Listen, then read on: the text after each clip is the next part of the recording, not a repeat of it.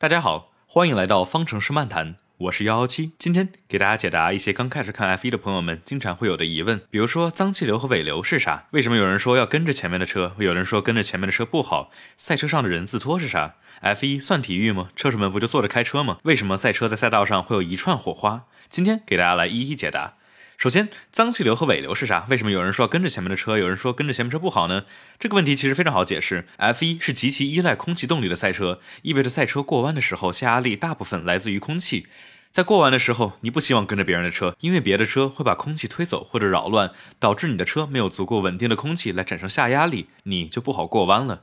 但是在直道上，正是因为前面的车把空气推走了，而且直道上你基本不需要任何的下压力，所以你很希望跟着别人的车。一句话就是，过弯的时候不想跟别人的车，直道上跟着别人的车。当然，不跟车的原因偶尔还跟制冷有关系，发动机的制冷也需要空气啊。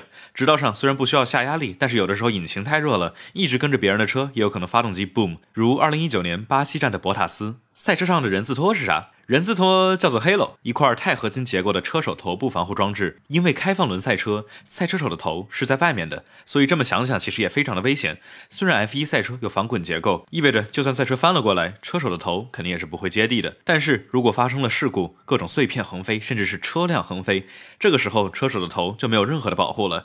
于是 FIA 在2018年规定，所有的 F1 赛车都需要统一加上标准的 Halo，并且从要求安装以来。Halo 救了相当多车手的命，比如说2018年的勒克莱尔，2019年 F 三的 Alex Peroni。以及去年在巴林站的格罗斯让，可以说如果没有 Halo 的加入的话，这些车手都已经离我们而去了。下一个问题，F1 算体育吗？车手们不就在那儿坐着开车吗？当然，此开车非彼开车。F1 赛车在过弯时产生的加速度堪比战斗机，在某些高下压力赛道过弯和制动的时候，车辆能够产生高达六个 G 的加速度。所以说，为什么 F1 的车手脖子和脑袋一样粗？因为在如此大侧向加速度过弯的时候，给脖子施加的力量约等于一名小孩站在头上，三百多公里每小时，极强的加速。度，并且车手需要在如此疯狂的环境下保持冷静，操作极其精密的车辆，坚持两个小时的比赛长度。一般车手们在比赛中的平均心率能达到一百四十到一百七十跳每分钟，这可是比有些足球运动员的平均心率还要高，而且要坚持两个小时。每场比赛平均下来，一名车手会失水四千克左右。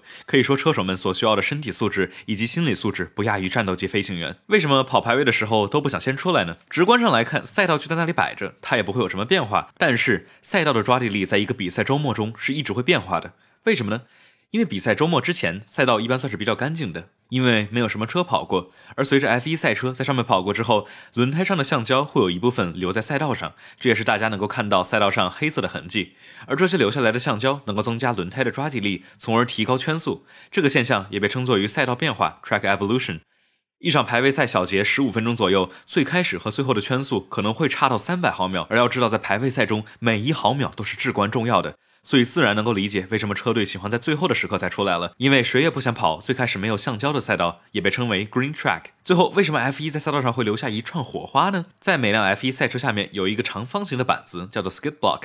比赛后，FIA 会测量 skid block 的厚度，来确保车队不把车调得太低，出现可能的安全性问题。而这个 skid block 上面，队伍们被允许使用一些钛合金片放在 skid block 表面。一辆 F1 赛车在高速下会产生非常大的下压力，使车辆的高度降低，所以在直道上 skid block 最下面的钛合金片碰到地面的时候，就会产生明亮的火花。那这一期就是这样，大家有什么类似这样的问题的话，也欢迎在下面留言。随着2021赛季的开始，我也会上传各类新闻消息，之后每场比赛都会有全长的节目来聊比赛。大家如果感兴趣的话，请一定记得点击订阅我的播客哦。微博、微信搜索“方程式漫谈”来找到我，上面有每期的播客文字内容以及各个平台上的链接。